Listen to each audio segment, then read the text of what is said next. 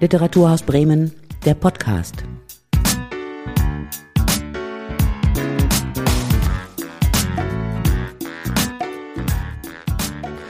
Heute mit Vanessa Geinenbank und ich spreche mit dem Autor Clemens Meyer. Clemens ist in Halle an der Saale geboren und lebt in Leipzig. Im Jahr 2006 gelang ihm der Durchbruch mit dem Roman Als wir träumten. Er hat zahlreiche Preise gewonnen, unter anderem den Preis der Leipziger Buchmesse und den Bremer Literaturpreis. Seit seinem Debüt hat er noch einen weiteren Roman und verschiedenste Erzählungen veröffentlicht. Mehrere seiner Geschichten wurden für Theater und Film adaptiert. Heute Abend um 20 Uhr liest er aus seinem neuesten Erzählband Stäube in der Bremer Shakespeare Company im Rahmen von unserer Lesereihe Satzwende. Und wir wollen jetzt heute vorher ein bisschen über sein Werk und seine Beziehung zur Literatur sprechen. Hallo Clemens. Hallo. Dein neuester Erzählband Stäube endet mit einem Essay, der den Titel Wozu Literatur trägt. Und ich würde gerne mit einem Zitat daraus einsteigen, weil ich das sehr spannend fand und es vielleicht sogar eine Art Rahmen bietet, um über die Erzählungen zu sprechen. Ähm, weil obwohl du ja viel von einer oft harten Realität schreibst, schwingt dennoch immer, immer wieder etwas Mystisches darin mit. Und in dem Essay schreibst du, dass du an, an Geister und verloren gegangene Zauberei glaubst. Also ich zitiere die Stelle mal. Da ich an Geister und auch an die verloren gegangene Zauberei glaube, scheint mir Literatur, insbesondere Lyrik, aber natürlich auch Prosa, durchkomponierte rhythmische Prosa, die derzeit die einzige Möglichkeit zu sein, Materie zu verändern, Steine zu erweichen, Felsen weinen zu lassen, Menschen zu verzaubern. Zitat Ende. Ähm, inwiefern prägt das also dein Schreiben? Kannst du uns da ein bisschen mehr zu erzählen? Ja, das ist natürlich ein bisschen äh, Übertreibung immer. Also ich gehe so ein Essay jetzt nicht wissenschaftlich an, sondern äh, komme da auch auf Dinge zu sprechen, die vielleicht jetzt so nicht eins zu eins der Realität entsprechen. Also natürlich kann man nicht an Zauberei, also im Sinne glauben. Also ich bin ja kein Mystiker oder sowas. Vielleicht gibt es Leute, die sowas glauben. Also äh, an Geister glaube ich bedingt, also an dass, dass von Menschen Essenzen übrig bleiben oder dass man, dass ich die Anwesenheit von Dichterkollegen spüre, wenn ich das Werk lese oder eine bestimmte Beziehung dazu aufgebaut habe. Aber ansonsten ist das, ist diese zitierte Passage auch eigentlich ein Versuch, äh, ja, die Bedeutung oder das Besondere von Literatur hervorzuheben. Nicht umsonst ist ja eines der ältesten äh, Schriftzeugnisse von literarischen oder von aufgeschriebenen sind die Merseburger Zaubersprüche.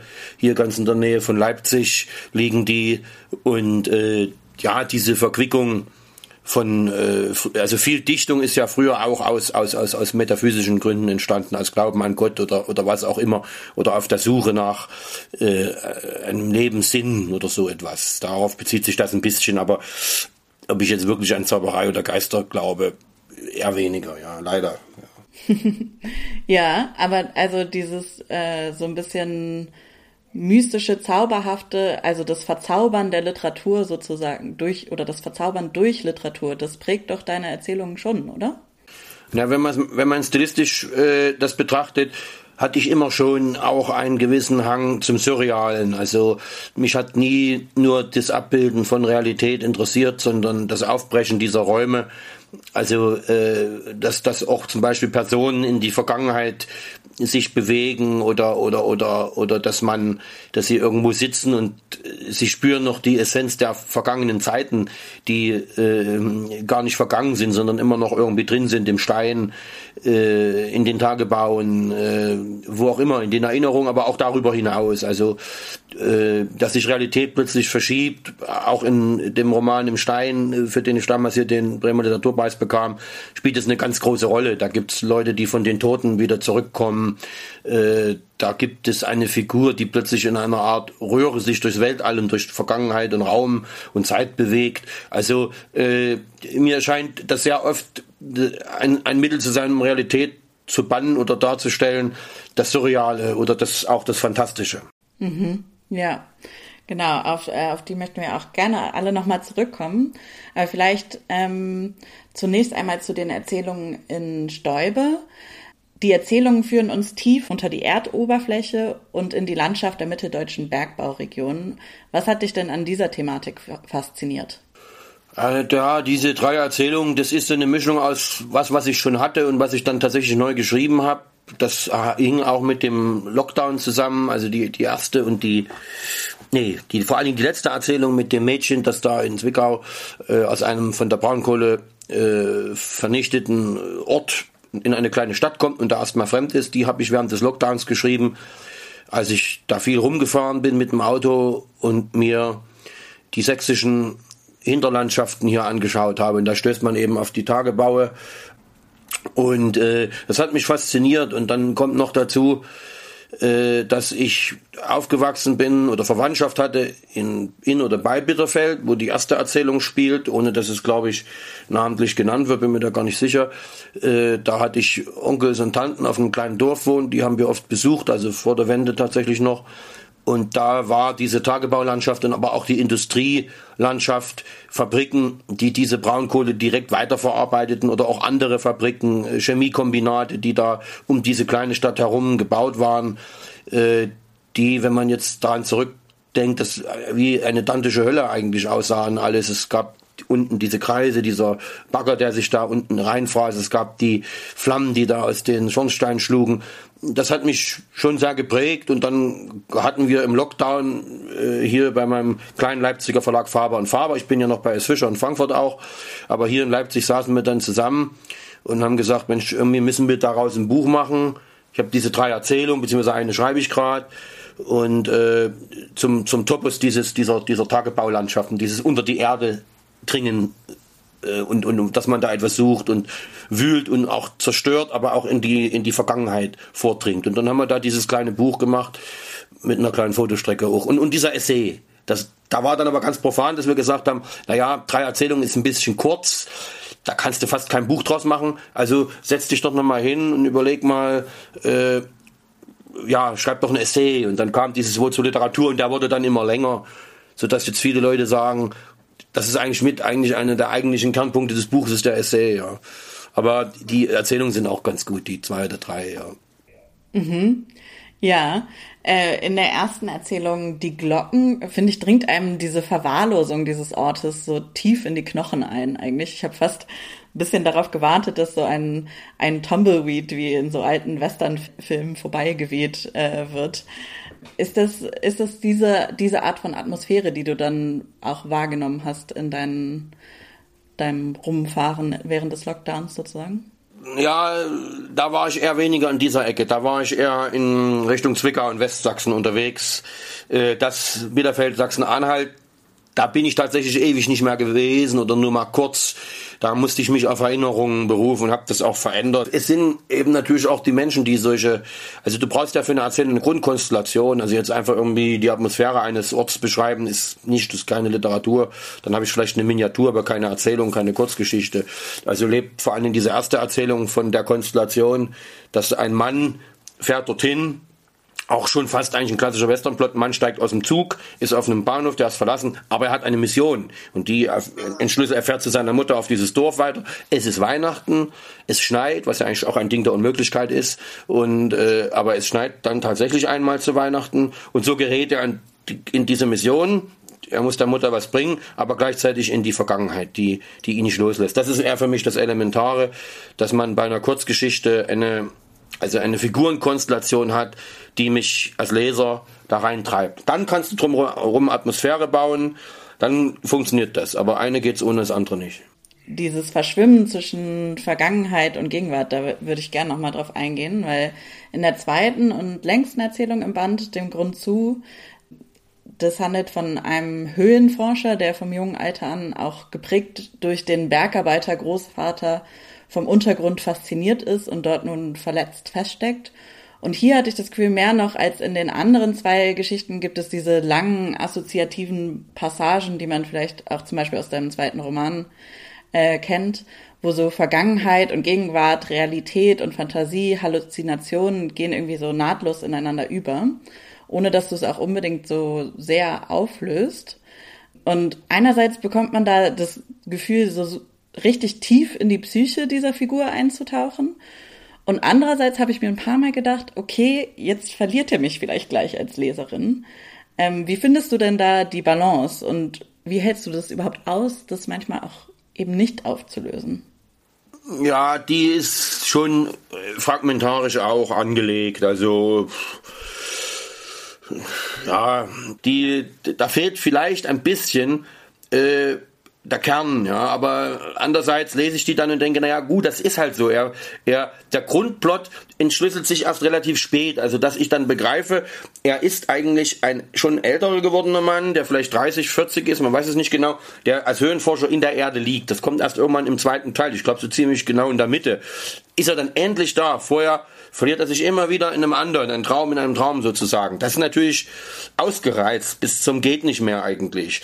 Äh, und ähm, aber das war auch, die Geschichte ist auch eine Versuchsanordnung. Also ich gehe auch dann im Nachwort nochmal auf sie ein und sage, das ist entstanden während meiner Dozententätigkeit im Deutschen Literaturinstitut, als als mich, als, als ich einen Plot vorschlug den Studenten, ich sag, guckt mal hier, habe ich in der Zeitung gefunden, Riesending Schachthöhle, liegt ein Mann unten drin, kommt nicht weiter, die müssen ihn rausholen, tausende Meter aus der oder tausend Meter irgendwo unter Tage in einem verzweigten Höhlensystem. Wollten die nicht haben. Ja, mach mal lieber oder nee, danke, ich haben sie dann drauf geschrieben auf den Zettel, den ich, also auf diesen Zeitungsartikel, den ich da an die Pinnwand gemacht hatte. Und äh, dann habe ich das versucht selber zu machen und das hat ewig gedauert. Da musste ich auch erst mal mich reinlesen in den Topos des Bergbaus. Also ich kenne kenn das ja nicht. Also äh, ich habe auch keinen Großvater, der Bergmann ist. Das stand sogar mal irgendwo unter FAZ oder so. Da hat es behauptet, eine die Rezensentin dieses äh, Bändchens Stäube, die sagte, äh, der Großvater von Meyer, der war Bergmann, so ein Blödsinn, ja. Also äh, ich musste dann lesen, ich habe Franz Fühmann gelesen, im, im, im Berg heißt das, vor allen Dingen das habe natürlich gegoogelt und so und habe mir ein Buch gekauft über Minerale und oder habe das in der Bibliothek hier schon gehabt und äh, sich da rein zu versetzen, dass dann diesen Topos des Bergbaus, die Königin der Tiefe kommt vor, äh, oft der Ding taucht auf von Novalis, der Bergbauinspektor war. Äh, also je, diese diese Person, das ist vielleicht der Kern dieser dieser Erzählung der der der, der er der, dieser dieser Mann von dem man nicht mal den Namen erfährt ist seit frühester Kindheit fasziniert von der Erde. Er will eigentlich die Erdoberfläche verlassen und weg von den Menschen, immer weiter, immer tiefer, immer ins Unbekannte. Als Bergmann anfangen, das reicht ihm nicht, wird er Höhlenforscher, dann taucht er zusammen mit in Kroatien, während oben der Krieg tobt, äh, mit einem anderen Höhlenforscher durch, durch äh, mit Wasser geflutete Höhlen, obwohl ihm das eigentlich gar nicht so behagt. Und am Ende ist er in dieser Riesending Schacht, in dieser, Scha in dieser Riesenhöhle gefangen hat einen Stein auf den Kopf bekommen, das erfahren wir dann, und deliriert dort eigentlich und flieht immer weiter dem Grund zu. Äh, so heißt die Geschichte ja im Prinzip auch. Also da verschmilzt im Prinzip alles. Das ist so ein Konglomerat, der Versuch, so ein Konglomerat von allen Motiven äh, zu schaffen, von dem der Bergbau auch lebt, mit dem Mittelpunkt dieser Figur des Höhlenforschers, der sich verliert zwischen Kindheit, zwischen Vergangenheit und Gegenwart und aber eigentlich äh, verschwindet. Er, er, verschwindet einfach. Am Ende flieht er sogar noch vor den Rettern, die ihn holen wollen und geht immer tiefer in den Grund hinein. Mhm. Ja. Mhm. Ja, und du hast, äh, du hast schon erwähnt, in der, in der dritten Erzählung, wo die Drachen wohnen, die handelt von äh, Jugendlichen in Zwickau und die sich so die Zeit damit vertreiben, Touristen durch den letzten Aufenthaltsort der NSU-Terroristen zu führen. Und so Neonazi-Ansichten und Verhaltensweisen der Jugendlichen werden auch thematisiert. Inwiefern meinst du, dass so schwindende soziale und kulturelle Räume in ländlichen Regionen dazu beitragen, dass rechte und Neonazi-Ideologien auf fruchtbaren Boden treffen? Das weiß ich nicht. Also Zwickau ist ja, war mal eine sehr große Stadt. Die hatten über 100.000 Einwohner. Ich weiß nicht, wie groß es jetzt ist. Also es ist sehr geschrumpft. Der NSU versteckte sich da sicher auch nicht ohne Grund. Äh, die hatten da auch ihr Netzwerk. Und äh, mich hat aber das gar nicht so interessiert. Mich hat eher so dieses, dass man, dass plötzlich der NSU in den ihren Augen, und diese Geschichte ist auch nicht rein realistisch, ja, denn sowas gibt es sicher nicht, dass da Kinder stehen und amerikanische Touristen kommen auch nicht nach Zwickau, um sich den NSU-Aufenthalt an, also jetzt, zumindest jetzt nicht, vielleicht in 20 Jahren mal. Also dass das Teil der Folklore im Prinzip geworden ist, dass die da stehen und denen ein Märchen erzählen. Und das hat auch märchenhafte Züge, auch dieses Mädchen, was diese, dieses, diese Ich-Erzählerin, die sich in, äh, die aber gleichzeitig einen, in einen Jungen heimlich verliebt ist, sie ist 13 vielleicht, äh, Walon, der aus dem ehemaligen Jugoslawien kommt und da lebt und den die anderen aber natürlich immer nur den Kanaken nennen und sowas. Und äh, also diese Ver Ver Verstrickung dieser Motive hat mich irgendwie interessiert, da was draus zu machen. Und dieses Mädchen kommt eben auch aus einem untergegangenen Ort. Also der Junge kommt aus einem untergegangenen Ort und das Mädchen auch aus einem Dorf. Was der, und dann stößt sie eben auf diese Strukturen da. Aber eigentlich sind das ja noch Kinder dann heißt es manchmal, die haben große Brüder oder so und deswegen für den die sitzen dann mit ihren Hunden und trinken Bier und äh, aber äh, also eigentlich sind das ja noch Kinder. Ja. Am Ende zünden sie dann dann einen Obdachlosen an, also in in so einem Hotel. Aber äh, als Schriftsteller bin ich gar nicht so sehr daran interessiert, zumindest nicht in dieser Erzählung bestimmte Phänomene zu entschlüsseln, sondern äh, ich nehme sie erstmal als Phänomene und zumal ich da wirklich sagen muss, das ist die Zwickau werden mir harsch widersprechen und sagen, sowas gibt es da nicht. Tatsächlich gibt es das nicht. Also ist, der Ort heißt ja auch, glaube ich, nicht mal Zwickau. Ich glaube, das ist einfach äh, existiert ohne Namen dieser Erzählung. Aber dass das natürlich in Sachsen äh, sowas gibt, anders und anderswo vielleicht oder ähnlich, das ist klar. Ja, aber das jetzt zu entschlüsseln, woher das kommt, ist sehr komplex. Da bräuchte man auch viel mehr Zeit, um was dieser Podcast bietet und, und, und, und man wird es wahrscheinlich immer noch nicht lösen. Bei allen drei Erzählungen gibt es jeweils so ein, ein Bild, was sich durch die Geschichte zieht. Also der schwarze Schnee in der ersten, die Königin der Tiefe in der zweiten und die Drachen in der dritten. Ähm, und du hast ja schon erwähnt, du warst auch eine Zeit lang Dozent am Deutschen Literaturinstitut in Leipzig. Glaubst du, Kurzgeschichten brauchen so ein, ein Bild, was sich durch eine Geschichte zieht? Vielleicht auch mehr als ein längerer Text, ein Roman? Absolut, ja. Also ein Roman ist dann nochmal, ein Roman ist wirklich ein Steinbruch.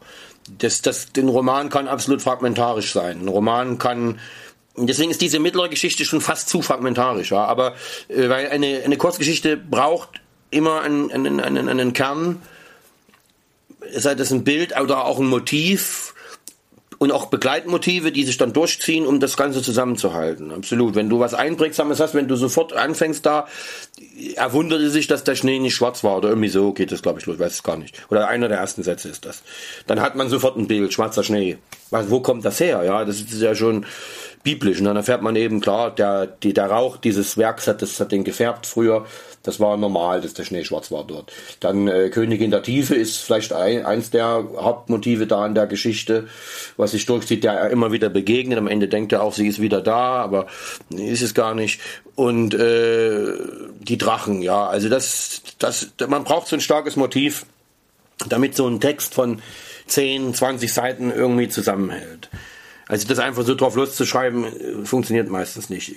Es gibt, man braucht sogar noch mehr. Ich glaube, man braucht einen Kern einer Erzählung und der ist eben der zentrale Konflikt. Das ist dann noch mehr als noch das nur das Bild, sondern auch eine Kurzgeschichte besteht meiner Meinung nach meistens auch immer aus drei Teilen. Also die ist klassisch wie das klassische Drama früher oder was auch immer oder der Film heutzutage. Man hat eigentlich immer drei Akte, drei große Teile und so funktioniert eine Kurzgeschichte. Ein Roman, das ist Nochmal, was funktioniert noch ganz, also die, der Roman, wie ich ihn äh, propagiere oder was ich nicht propagiere, aber wie ich ihn mir vorstelle, wie ich ihn auch zweimal geschrieben habe und jetzt am dritten sitze, ist äh, für mich eher fragmentarischer und Montage. Da braucht es auch gewisse Kerne und Planet, es sind eher Planetensysteme, die miteinander interagieren müssen. Ein Roman, eine Kurzgeschichte, das ist, das ist eine kleine Schneekugel, da muss alles drin passen. Das finde ich ein schönes Bild äh, von den Planetensystemen äh, für den Roman. Ja, in dem Essay beschreibst du auch, welche andere Literatur dich beeinflusst hat und wie vieles davon nicht in den gängigen, auch äh, westdeutsch dominierten Literaturkanon aufgenommen wurde. Da ist zum Beispiel B. Travin, und ich zitiere dich nochmal dazu der von den Baumwollpflückern und den Heizern künden wollte in einer neuen Sprache, die keine Begrenzungen kennt, keine Dogmen, keinen Klassismus, keine intellektuellen Vorbehalte, eine Sprache, die Menschen als Spielball des Kapitals, des Schicksals des Dschungels zeigt. War denn das nicht im wortwörtlichsten Sinne Weltliteratur? Zitat Ende. Und meinst du, die, äh, die Literatur verpasst es heute, diese Themen zu zentrieren, die ja auch, also sozusagen die Fragen der Klassen darzustellen in, in ihrem Schaffen? Ne, das, das kommt jetzt ja wieder. Also wir hatten jetzt ja so irgendwie so Diskussionen, was ich immer nur so am Rande verfolge. Es gab eine, eine, ein, ein Buch von, da heißt, hieß, glaube ich, Chris, Christian Baron, ein Sohn seiner Klasse, also eine Art Erzähl, wie soll man das nennen, erzählerisches Essay oder ein Roman seiner Herkunft. Äh, also da gab es so drumherum einiges äh, von, äh, von Versuchen, sozusagen den, den ähm, ja, die, die Klassen, die neue, moderne westdeutsche oder gesamtdeutsche Klassengesellschaft irgendwie äh, in Literatur aufzunehmen oder sich daran. Das, für mich ist es aber so, für mich ist es ein ganz normaler Steinbruch. Mich, mich äh, hat das nie so sonderlich interessiert, da, sich damit zu befassen, ob und wie und warum, ob das jemand tut und äh, warum das nicht mehr vorkommt. Also die das das Normale, dass man sozusagen auch äh, also das Literatur ein Klassen loser Ort ist eigentlich. Also ich kann genauso gut äh, Fabrikarbeiter beschreiben, die es nicht mehr gibt. Fabrikarbeiter Prosa gibt es nicht mehr. Es gibt nur noch VW und so ein paar Einzeldinger und Amazon hat eben auch schon jemand mal gemacht. Also das war für mich normal. Also das hat vielleicht auch dann eher, eher mit der Sozialisierung vor und nach der Wende in einem DDR-Elternhaus zu tun dass das ja das nicht studiert wurde war eher normal. Dass dass man eher an normalen Berufen arbeitet sage ich jetzt mal das war eher normal. Dass man dennoch las und sich beschäftigte mit mit mit Literatur mit Theater und so weiter war auch normal. Dafür musste man nicht studiert haben. Also äh, ja für mich ist es normal. Also Hilbig, der Heizer war und Autodidakt, aber ein brillanter Lyriker und brillanter äh, Prosa-Autor äh, und andere auch. Also das, das, das schließt sich für mich nicht aus. Ja.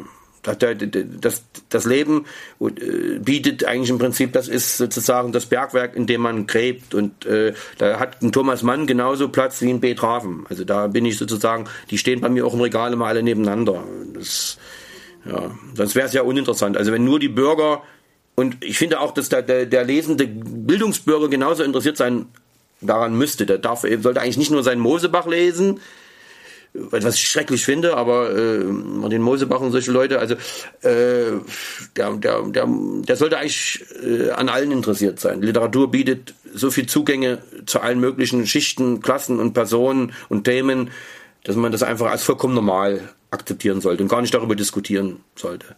In dem Essay geht es ja auch um das Wirken von historischen Romanen und du sagst, sie müssten so konzipiert sein, dass sie über ihre Historizität hinausragen. Ähm, deine vorletzte Erzählung Nacht im Bioskop handelt von einem Massaker in Novi Sad, das 1942 von den Verbündeten der Nazis begangen wurde. Ähm, warum hast du dieses historische Ereignis gewählt? Ja, dazu muss ich sagen, diese Erzählung ist im Prinzip ein Vorgriff auf einen äh, großen Roman, an den ich viele Jahre schon arbeite, der tja, irgendwann in ein oder zwei Jahren, wahrscheinlich eher zwei Jahren bei. Fischer wieder erscheint. Und da haben wir uns entschlossen, dass wir bei meinem Verlag Faber und Faber, äh, also mein, quasi meinen zweiten Verlag äh, hier in Leipzig, äh, einen, einen kleinen Auszug äh, daraus schon mal bringen, den ich da schon fertig hatte und das erschien uns irgendwie passend. Und äh, natürlich äh, scheint es auf den ersten Blick erstmal strikt angesiedelt zu sein im Jahr 1942, im Januar. Dann gibt es aber schon Sätze, Passagen, die nach vorne zeigen. Also wenn es zum Beispiel äh, darum geht, dass es irgendwann zwei jugoslawische Völkerkundler geben wird, die diese Ereignisse erforschen später, also wahrscheinlich 20 Jahre später in den 60er Jahren oder so und so weiter. Also äh, während dann in dem fertigen Projekt wo dieser Text nur ein kleines Kapitel ist. Das spielt also dieser Roman, der daraus, zu dem das gehört, der spielt nicht 1942, der spielt, reicht bis in die Gegenwart in seinen Erzählsträngen hinein bis heute. Aber da ist das ein Teil von. Also von daher äh, kann man den jetzt für sich stehend lesen und auch zumal diese, diese, diese Geschichten von Massakern, Flucht, Vertreibung, äh, ja, wie wir jetzt auch wieder sehen, permanent äh, aktuell sind, ja. Also äh, das, auch diese Erzählung äh, geht schon über die rein historischen äh, Fakten hinaus. Also mich interessieren eher Literar äh, historische Romane weniger, die äh, so ein historisches Vexierspiel betreiben, was weiß ich, wie die Vermessung der Welt, ohne das jetzt schlecht reden zu wollen, das interessiert mich nicht. Ja.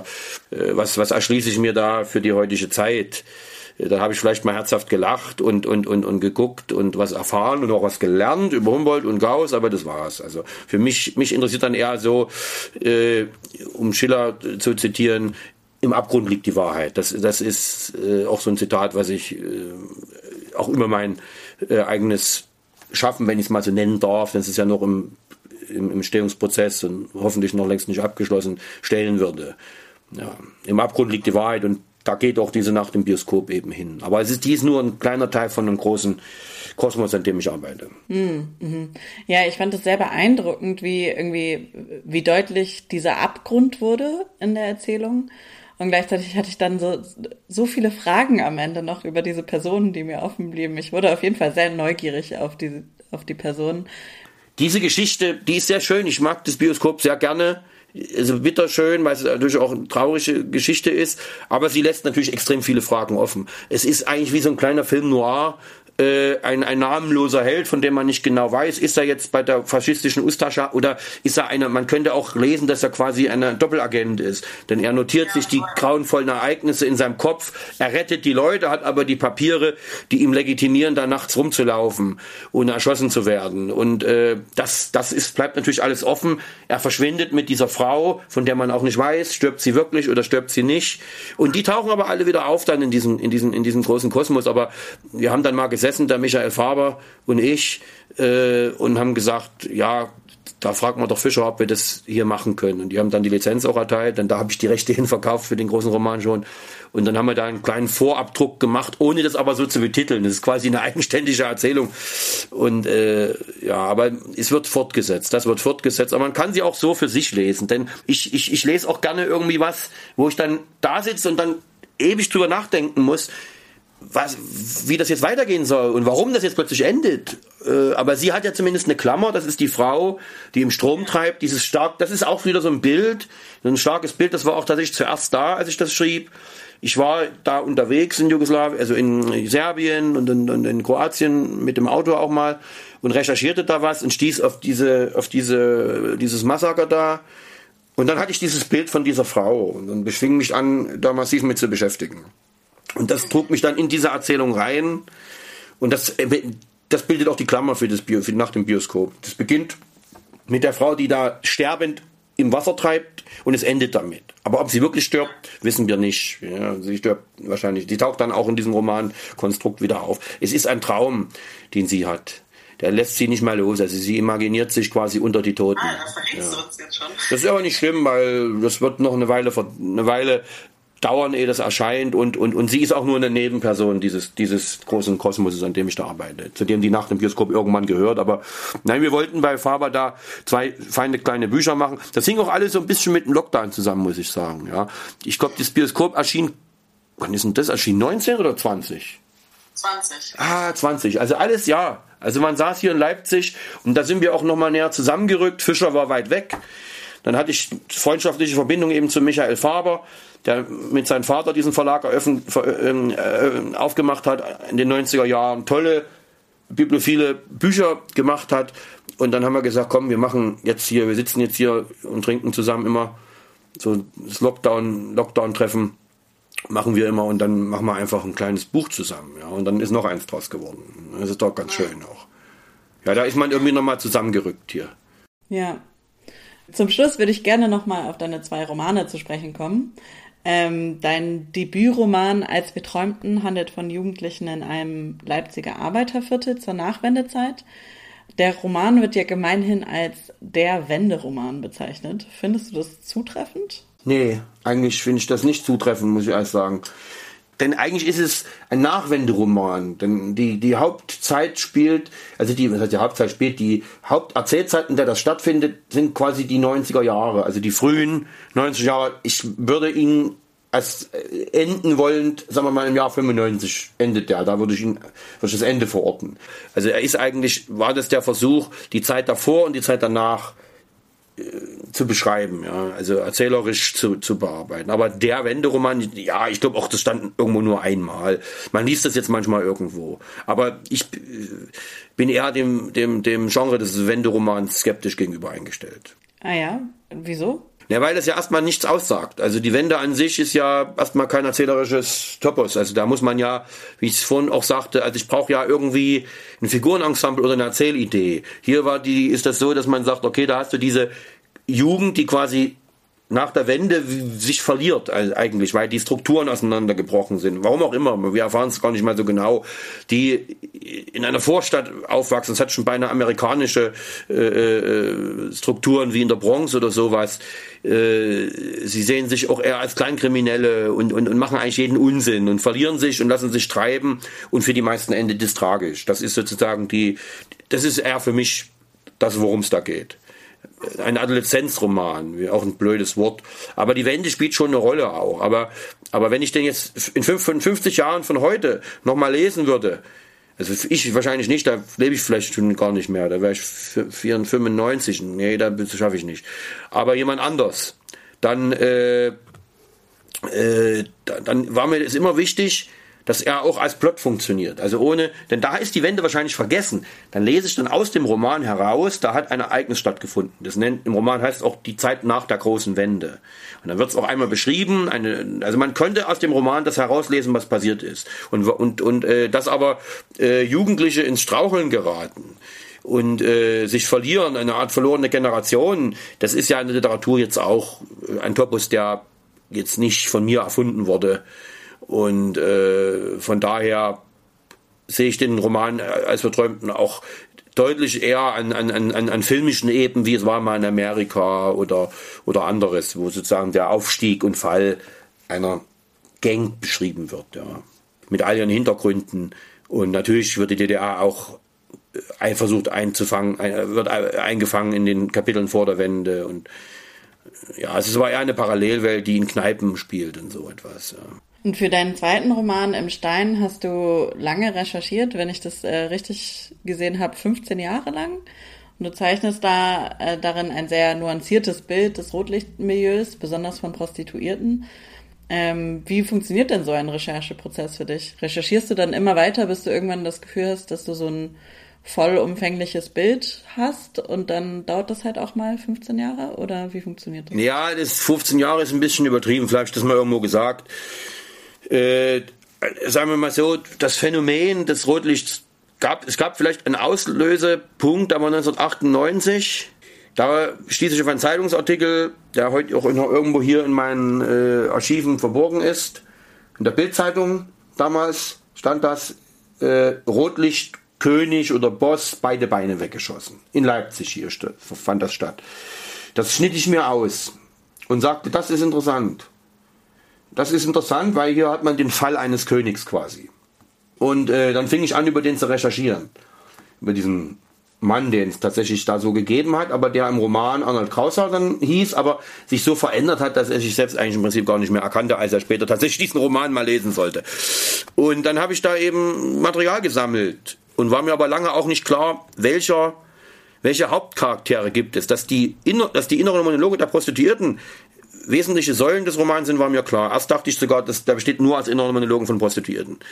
Dann war mir das dann zu wenig. Dann habe ich gesagt, da hast du eine Art Hyperrealismus, das, und die muss ich quasi komponieren. Dann habe ich aber natürlich auch mit ein paar Frauen da gesprochen und mich mit denen getroffen und so weiter. Über Jahre muss ich das gar nicht ausführen. Und weil es am Ende auch egal ist. Und äh, wichtig ist ja, dass das als Roman besteht, aber ich hatte eine riesen Sammlung von Büchern, von soziologischen Untersuchungen, alles angehäuft. Das meiste habe ich weggeschmissen, muss ich ehrlich sagen. Es ist nicht mehr da denn das hat mich wirklich exzessiv beschäftigt über Jahre. Und dann habe ich es geschrieben, äh, 13, Anfang 13, das letzte Kapitel, musste auch noch nach Tokio fahren, da was zu recherchieren. Und äh, dann war das irgendwann vorbei. Aber das hat lange gedauert, also auch diese zwei, dann gibt's noch eine zweite Hauptperson, Hans Pischek heißt der, der mir eigentlich am liebsten ist. Und dann gibt's ein großes Ensemble von Nebenfiguren. Das Ding ist ja über 600, naja, im, im Fischer-Format sind es 500 60 Seiten. Denn als Taschenbuchausgabe, du kannst es kaum lesen. Du kannst es kaum lesen. Es ist zu klein. Ich glaube, das hat uns Leser gekostet auch. Der Roman hat sowieso Leser gekostet, weil der sehr komplex und kompliziert ist.